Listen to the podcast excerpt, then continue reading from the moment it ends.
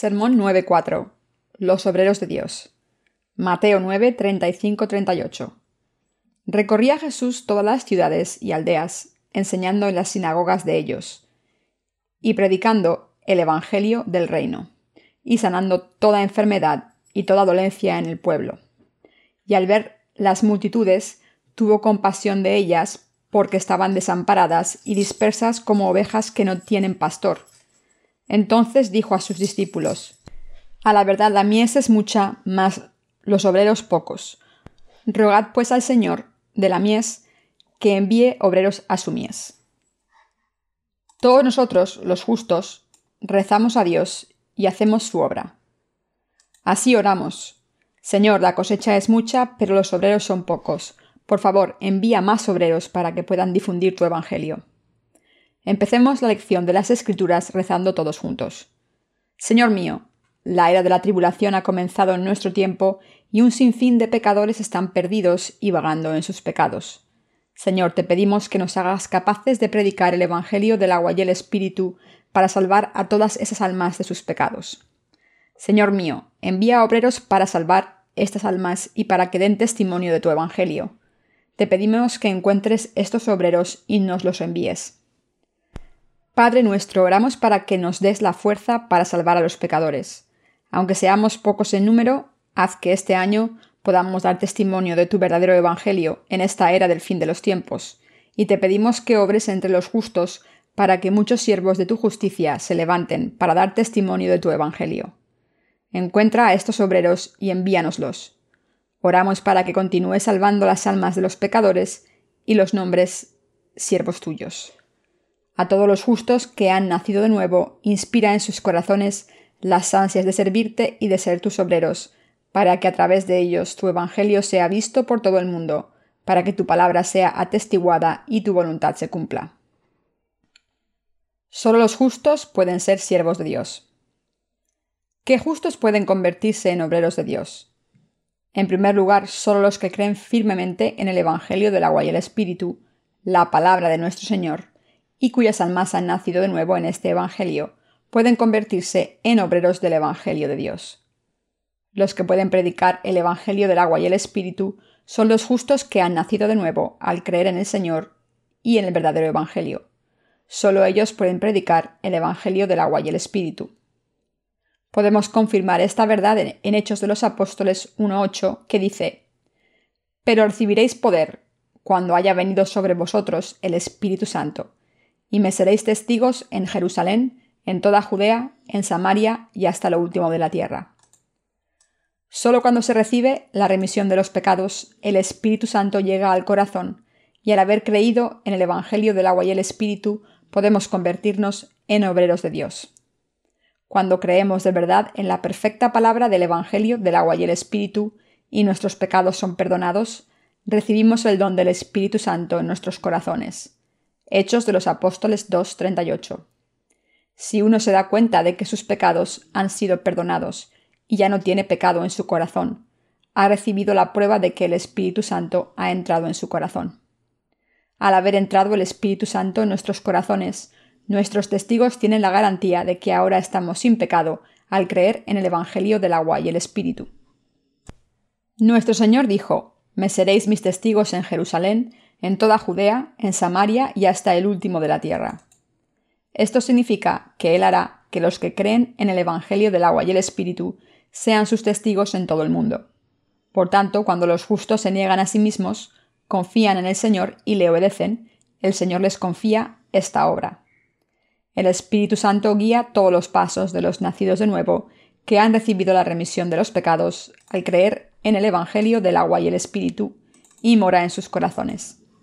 Así los justos que han sido perdonados por todos sus pecados, predican el Evangelio del agua y el Espíritu en toda ocasión. Si tienen la oportunidad de predicar el Evangelio a alguien, es normal que estén nerviosos o tengan miedo, pero es el Espíritu Santo quien obra en sus vidas realmente. El Espíritu Santo nos da las palabras adecuadas en cada ocasión. Porque no sois vosotros los que habláis, sino el Espíritu de vuestro Padre que habla en vosotros. Mateo 10:20. Por tanto, debemos confiar en el Espíritu Santo y predicar confiadamente el Evangelio con fe en cada oportunidad que se nos presente y hacer la obra del Señor. Confiemos todos en que el Espíritu Santo obra en nuestros corazones. Por el contrario, cualquiera que no crea en el Evangelio del agua y el Espíritu no está capacitado para convertirse en obrero de Dios. ¿Por qué? Porque los pecadores no pueden dar testimonio de la justicia de Dios y porque nadie puede ser salvado de sus pecados si no es a través de este Evangelio del agua y el Espíritu, ya que el Señor tomó todos nuestros pecados a través de su bautismo. Por lo tanto, todos esos pecadores que retienen sus pecados en sus corazones no pueden ser instrumentos del Espíritu Santo. Si alguien dice haberse convertido en obrero de Dios sin creer en el Evangelio del agua y el Espíritu, entonces esa persona se ha hecho obrero por su cuenta, un falso obrero, y no ha sido llamado por Dios para convertirse en su verdadero obrero.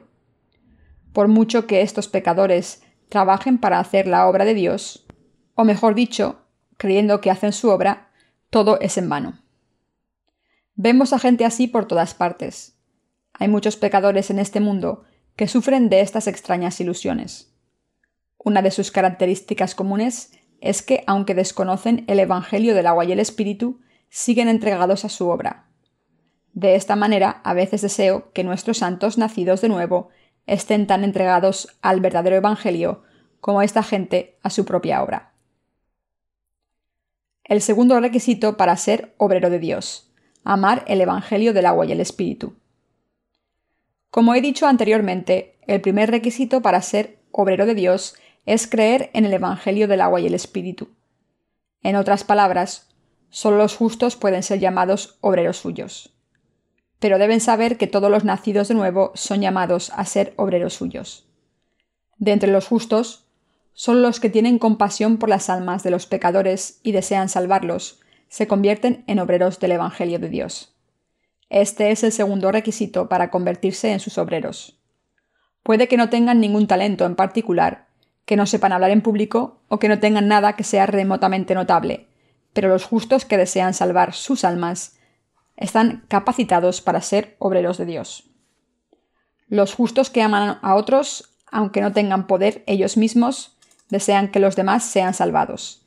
Y como estas almas deben ser salvadas, se alzan para conseguir este reto, a pesar de sus imperfecciones, y están dispuestos a hacer cualquier cosa para salvar a estas almas. Estos son precisamente los que están capacitados para ser obreros de Dios. ¿Hay alguien que diga, sí, mi corazón siente así, pero todavía no me siento capacitado para ser obrero de Dios? Pero esa no es razón suficiente para que no estén capacitados en realidad para ser uno de sus obreros. Cualquier cosa que les falte les puede ser dada por la fe y enseñada por la Iglesia de Dios.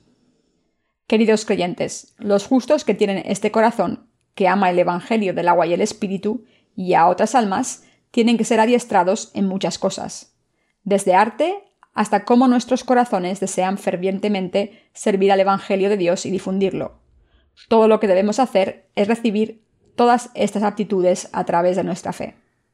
Por tanto, lo que se necesita para convertirse en obrero de Dios es este corazón que desea servir al Evangelio del agua y el Espíritu, que ama a otras almas y que quiere dedicarse a Dios. Solo cuando nuestros corazones desean servir al Evangelio, podemos hacer la obra de Dios en todas sus variantes. No es fácil salvar vidas, ya sea espiritual o físicamente, y por tanto una disciplina de fe adecuada es realmente necesaria. Para que un médico se haga especialista debe pasar antes por un periodo de dura instrucción como interno. Del mismo modo, para que los justos se conviertan en expertos obreros de Dios, antes deben pasar por un periodo de aprendizaje. Mis queridos creyentes, Debemos adiestrarnos hasta que seamos expertos en predicar el Evangelio del agua y el Espíritu. Cuando las almas de los pecadores entran en contacto con los obreros internos, se convierten en objeto de estudio para la predicación del Evangelio. También hay veces que cuando alguien está a punto de recibir la remisión de los pecados, se desvía de este propósito y acaba volviendo a casa con el corazón dolido, solo porque el encargado de dar testimonio del Evangelio no ha recibido la formación adecuada. Esto es especialmente relevante en la formación que se recibe en la Mission School, Escuela de la Misión, que pertenece a la Iglesia de Dios. Cuando la gente se encuentra con obreros de Dios inmaduros, es posible que los que están a punto de recibir la remisión de los pecados no puedan hacerlo. Incluso los que habían abierto las puertas de sus corazones pueden acabar cerrándolas de nuevo. He dicho anteriormente que aquellos que tienen un corazón que ama a otras almas están capacitados para convertirse en obreros del Evangelio de Dios, pero deben estar llenos de la palabra de Dios para poder guiar a otras almas. Los obreros de Dios solo pueden mantener una relación de hermandad con los que intentan salvar si ellos mismos escuchan atentamente la palabra de Dios y tienen un conocimiento suficiente de esta palabra y sobre todo gran fe en ella. Sin embargo, esta formación no la puede alcanzar uno por sí mismo. Debemos estar dentro de la Iglesia de Dios y escuchar la palabra espiritual que el Espíritu Santo dice a sus obreros a través de la Iglesia. Por mucho conocimiento de la palabra de Dios que uno alcance por sí mismo, no es suficiente para convertirse en una espada espiritual. Nuestro conocimiento de la palabra solo puede convertirse en un arma espiritual cuando escuchamos y aprendemos la palabra a través de la Iglesia de Dios. Entonces, cuando simplemente rozamos a otros con esta espada espiritual, estos son salvados de sus pecados y curados de la enfermedad espiritual del pecado. La cuestión es si hay o no un amor ferviente por el Evangelio del agua y el Espíritu en nuestros corazones. Aunque no tengamos ningún talento, todo lo que necesitamos para ser obreros de Dios, capacitados, es un corazón que ame el Evangelio. De modo que la pregunta que debemos hacernos es, ¿aman nuestros corazones a otras almas o aman al mundo? Los justos son los que tienen este corazón bondadoso, que ama a otras personas, y son los que están capacitados para convertirse en obreros del Evangelio del agua y el Espíritu. Ahora mismo Dios está buscando obreros para su mies. Ahora mismo, en este preciso instante, Dios sigue buscando obreros para mandarlos a su cosecha de almas perdidas. No tienen que ser expertos en teología y aspectos doctrinales. Tampoco tienen que saber ocuparse de asuntos seculares de este mundo. Si enseñan el Evangelio del agua y el Espíritu fielmente a los pecadores que no han recibido la remisión de los pecados, también vencerán los planes malignos de Satanás que han encarcelado a esos pecadores. Y si ayudan a estas almas a recibir la remisión de los pecados, al escuchar y creer en la palabra verdadera de Dios, serán buenos obreros de Dios. Él está buscando a estos obreros ahora. No necesitan saber educar a las almas. Dios mismo, a través de los líderes de su iglesia, se ocupará de educar a estas almas. En la película Superman vemos un ejemplo de hombre que resuelve todas las situaciones difíciles por sí mismo. Pero Dios no busca este tipo de superobrero. Más bien, Dios busca obreros que sean fieles a su llamada, que prediquen el Evangelio del agua y el Espíritu y vivan de la fe. Los líderes de la Iglesia, que son sus pastores, y los obreros del Evangelio desempeñan diferentes tareas que les han sido asignadas a cada uno. Los obreros deben ser fieles a las tareas asignadas, pero los líderes tienen que hacer mucho más. También tienen que dirigir a otros obreros. Habiendo dicho que la cosecha es abundante y los obreros pocos. Dios nos dijo que rezásemos para que mandase más obreros a la mies. Además, nuestro Señor nos dice, Vosotros los que rezáis debéis ir. Los que rezan a Dios para que envíe a sus obreros piden esto precisamente porque sus corazones desean hacer la obra de Dios. Rezan porque tienen compasión por las almas perdidas. Por eso Dios nos dice que los que rezamos por esto deberíamos ser obreros suyos. Esto es lo que Dios nos dice. Debemos darnos cuenta de que los obreros de Dios no caen del cielo.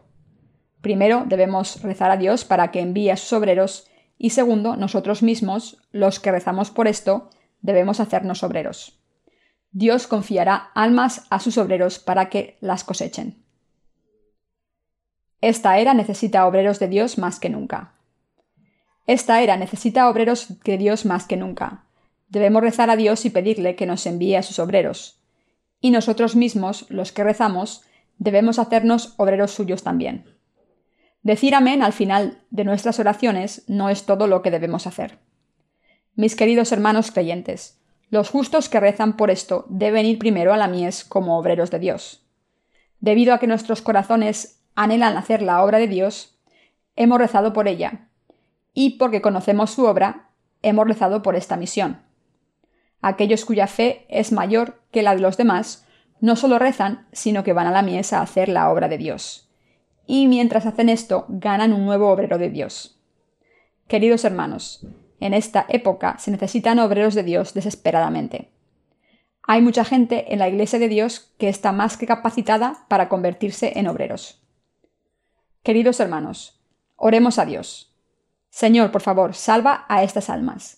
Sálvalas de sus pecados antes de que sea demasiado tarde, antes de que tú vuelvas a este mundo. Rescátalas de las garras de los mentirosos, Señor. Salva a estas almas como me has salvado a mí. Así es como debemos rezar. Y nosotros mismos debemos convertirnos en obreros de Dios y dirigirnos a su mies. Dios quiere que vayamos allí, proclamemos el Evangelio del agua y el Espíritu. ¿Se haría la obra de Dios si nos quedásemos sentados sin hacer nada? No se queden ahí sentados pensando que deberían estar haciendo, sino levántense en el nombre de Jesucristo y vayan a la mies. Este es el modo de convertirse en obreros de Dios. Aún hay muchos hombres y mujeres en el mundo que han sido llamados a convertirse en obreros de Dios. Dios nos dice que oremos para que envíe a sus obreros y que vayamos nosotros mismos a la cosecha. ¿Creen en esto? Amén.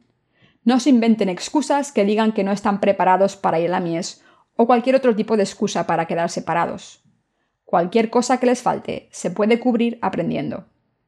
Lo que es realmente importante es que amen el Evangelio del agua y el Espíritu y sean capaces de ver la condición en la que se encuentran otras almas y que crean que el fin de los tiempos y la era de la tribulación están cerca, como se profetizó en la palabra de Dios. Se necesita gente como esta fe. Y son estos los que deben levantarse para ser obreros de Dios. Los obreros sabios deben levantarse. En el fin de los tiempos necesitamos obreros que puedan guiar al pueblo de Dios y alimentarlos del pan de vida. En los tiempos del diluvio de Noé, la gente solo bebía y comía y al final perecía. Todos los pecadores están en el camino de la perdición. Es nuestra responsabilidad salvarlos de los mentirosos. Necesitamos obreros que ayuden a estas almas a recibir la remisión de los pecados, predicando el verdadero Evangelio y alimentándolos con la palabra de Dios adecuada a nuestros tiempos. ¿Van a ocupar sus mentes con las cosas mundanas que acabarán pereciendo, como si fueran a vivir cientos de años? Este mundo no existirá por siempre. Hace unos años, un terremoto devastó la ciudad japonesa de Kobe. Cuando sus habitantes construían sus casas y vivían sus vidas, ninguno de ellos pensaba que un desastre de estas magnitudes pudiera sobrevenir. Habían decorado sus hogares plantando bellos árboles por toda la ciudad y acicalando el paisaje, deseando vivir felices para siempre. Pero un terremoto sacudió la ciudad de Kobe y fue devastada en un abrir y cerrar de ojos. ¿Quién nos garantiza que nuestros hogares no serán sacudidos por un terremoto como el que devastó Kobe? No piensen que están a salvo de terremotos solo porque no haya habido ninguno hasta ahora. Vivimos bajo las mismas circunstancias.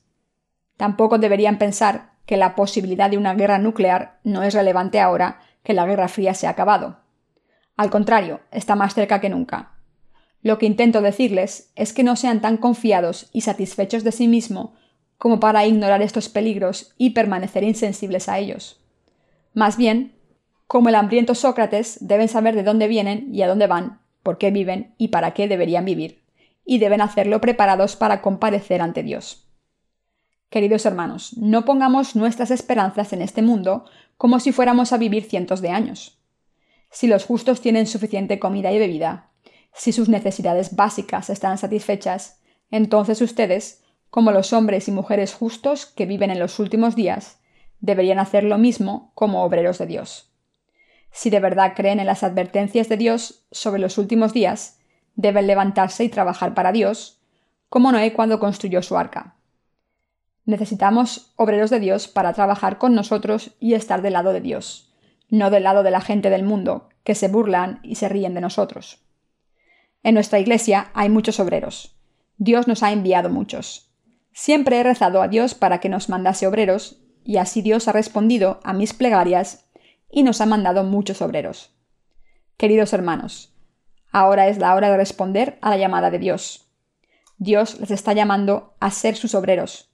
Contesten a su llamada humildemente diciendo, Sí, Señor, aunque no tenga talento y no esté capacitado, te obedeceré e iré. Envíame, Señor. Dios llama a estos obreros. ¿Hay algún justo que crea que no puede ser obrero de Dios por sus debilidades? ¿Aman al Señor con todo su corazón? ¿Y aman el Evangelio del agua y el Espíritu? ¿Creen que esta era está cerca de la gran tribulación? Entonces deben contestar a la llamada de Dios. Deben aparecer muchos obreros que puedan dedicar toda su vida al Señor y que también le puedan servir con sus bienes materiales. Mis queridos hermanos, ¿no quieren trabajar con la Iglesia de Dios? ¿Desean sus corazones hacer la obra de Dios con su Iglesia? Entonces hagamos todos la obra de Dios juntos. Esta obra nunca es en vano. Si solo trabajásemos un poco, si nos dedicásemos un poco al Señor, si solo intentásemos hacer un poco, podríamos ganar con la fe a muchas almas que son mucho más preciadas que todo el mundo. Y cuando estas almas hayan crecido y salgan a predicar el Evangelio a otras almas, ganaremos aún más almas. Estas obras espirituales les darán más satisfacción, miles y millones de veces más que cualquier obra mundana que hagan. A los ojos de Dios, los siervos más sabios en los últimos días, los santos más sabios en la era de las tribulaciones, son los que predican el Evangelio del agua y el Espíritu a todo ser humano creado a imagen y semejanza de Dios y estos son los que alimentan a las almas con el alimento espiritual. Las alimentan con la palabra del Evangelio del agua y el Espíritu, la palabra de la verdad. Estos santos son sabios, y nuestro Señor está buscando a estos santos en esta era del fin de los tiempos. Nuestro Señor está buscando estas almas especialmente en esta era, cuando la venida de nuestro Señor está cerca.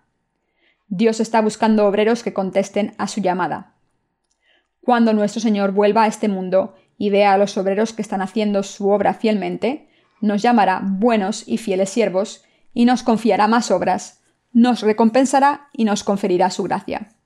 Sin embargo, si alguien dice, aún sabiendo que el fin está cerca, pero el Señor tardará aún en venir. La gente lleva diciendo que la venida del Señor es inminente desde hace mucho tiempo, pero todavía no ha venido. Por eso estoy seguro de que se retrasará. Y si se pasa el rato bebiendo y comiendo con los amigos, aun cuando el Señor está cerca, cuando el Señor vuelva, llamará pecador a este siervo y le asignará su suerte con los hipócritas. El Señor dijo, Así será al fin del siglo. Saldrán los ángeles y apartarán a los malos de entre los justos, y los echarán en el horno del fuego. Allí será el lloro y el crujir de dientes. Mateo 13, 49, 50 sin duda separará al malo de los justos y arrojará a aquel fuera del reino de Dios. Esta no es mi palabra, sino la palabra de Dios. Pasemos a Mateo 24, 44, 51 para ver esto. Por tanto, también vosotros estad preparados, porque el Hijo del Hombre vendrá a la hora que no pensáis. ¿Quién es, pues, el siervo fiel y prudente, al cual puso su Señor sobre su casa, para que les dé el alimento a tiempo? Bienaventurado aquel siervo al cual, cuando su señor venga, le haya haciendo así. De cierto os digo, que sobre todos sus bienes le pondrá. Pero si aquel siervo malo dijere en su corazón, mi señor tarda en venir, y comenzare a golpear a sus consiervos, y aun a comer y a beber con los borrachos, vendrá el señor de aquel siervo en día en que éste no espera, y a la hora que no sabe, y lo castigará duramente y pondrá su parte con los hipócritas, Allí será el lloro y el crujir de dientes. Nuestro Señor define al siervo fiel y prudente como el que da alimento espiritual a su servidumbre, a su tiempo, cuando el Señor le hizo encargado de su casa. Dichoso el siervo, aquel a quien al venir su amo hallare alimentando a su rebaño con la palabra de Dios. El Señor le concederá el derecho de ir al cielo a estos buenos y fieles siervos. Por el contrario, él define a un siervo malo como aquel que no cree en su inminente venida, y así, al no temer a su amo, empieza a golpear a sus compañeros y a beber y a comer con los borrachos. Pero el Señor vendrá con toda seguridad el día menos esperado y a la hora que no sabe, y le separará y le asignará su suerte con los hipócritas, y el mal siervo será arrojado a las tinieblas. Allí habrá llanto y crujir de dientes. No hay persona más malvada ante los ojos de Dios que aquel que a pesar de haber nacido de nuevo no se cuida de otras almas, sino que se mezcla con la gente del mundo, come y bebe con ellos y así se emborracha. Aquellos que no viven por el Evangelio, aun habiendo recibido la remisión de los pecados, son peores que los que no han recibido la remisión de los pecados. El Señor los separará en dos grupos. Les dirá, Salid de aquí, no os necesito, os merecéis ser echados al infierno. Gente malvada como vosotros no puede vivir conmigo. Entonces los echará a todos. Mis queridos hermanos, una vez los pecadores han recibido la remisión de los pecados y se han convertido en justos, hay una razón por la que los recién nacidos de nuevo deben vivir por este Evangelio del agua y el Espíritu. ¿Creen que la era de la gran tribulación está cerca? Si creen, entonces deben saber que sin duda se levantarán muchos obreros que dejarán de lado las cosas del mundo. Estos son los que se convertirán en obreros de Dios. Para convertirse en siervos prudentes, crean en el fin de los tiempos, dejen de lado las cosas del mundo, niéguense a sí mismos y preséntense ante el Señor. No estoy diciendo que deban deshacerse de todos sus asuntos mundanos ahora mismo. Solo deben hacerlo los nacidos de nuevo que quieran dedicar su vida entera a la obra de Dios. Si los justos creen de verdad en la palabra, entonces también creen que es el principio de la hambruna y de los terremotos. Es el tiempo en que las naciones se enfrentarán y se declararán la guerra unas a otras. Y si realmente creen en su inminente venida, querrán hacerse obreros de Dios voluntariamente para difundir el Evangelio en esta era. ¿Tienen esta fe? Entonces deben deshacerse de su conexión con el mundo. Busquen el consejo de los líderes espirituales y dejen atrás sus lazos con el mundo. Pero deben hacer esto por fe. Y todo lo que no proviene de la fe es pecado. Romanos 14, 23. Mis queridos hermanos, aun cuando sus corazones deseen vivir para el Señor y tengan los medios materiales y la salud necesarios, están todavía dudando. Pero todavía necesito mis bienes materiales, ahora más porque el fin de los tiempos está cerca y tengo que estar preparado. Pero nunca podrán disfrutar de todos sus bienes materiales. Guarden unos pocos para su uso personal y dediquen el resto al Señor. Se preguntarán, Pensé que el reverendo Young nunca diría nada así. ¿Cómo puede decir esto tan directamente? Pero queridos hermanos, les pido que dejen sus tesoros al Señor. Dios los aceptará con alegría y los usará como sus instrumentos. Naturalmente no les hablo de esto, pero si me preguntan qué es lo que mi corazón siente, les diré, deben deshacerse de sus bienes mundanos. Pero también añadiría una importante condición que solo lo hagan los que quieran servir al Señor. Aquellos de ustedes que tengan trabajo, trabajen diligentemente. Los justos que no vayan a la mies como trabajadores a tiempo completo deben trabajar diligentemente en sus propios trabajos y financiar el ministerio con su producto. Deben apoyar a la Iglesia con todo el apoyo material que puedan para que el Evangelio se pueda difundir. Sean fieles a esta tarea con toda su vida, tal y como está escrito. Sé fiel hasta la muerte y yo te daré la corona de la vida. Apocalipsis 2.10.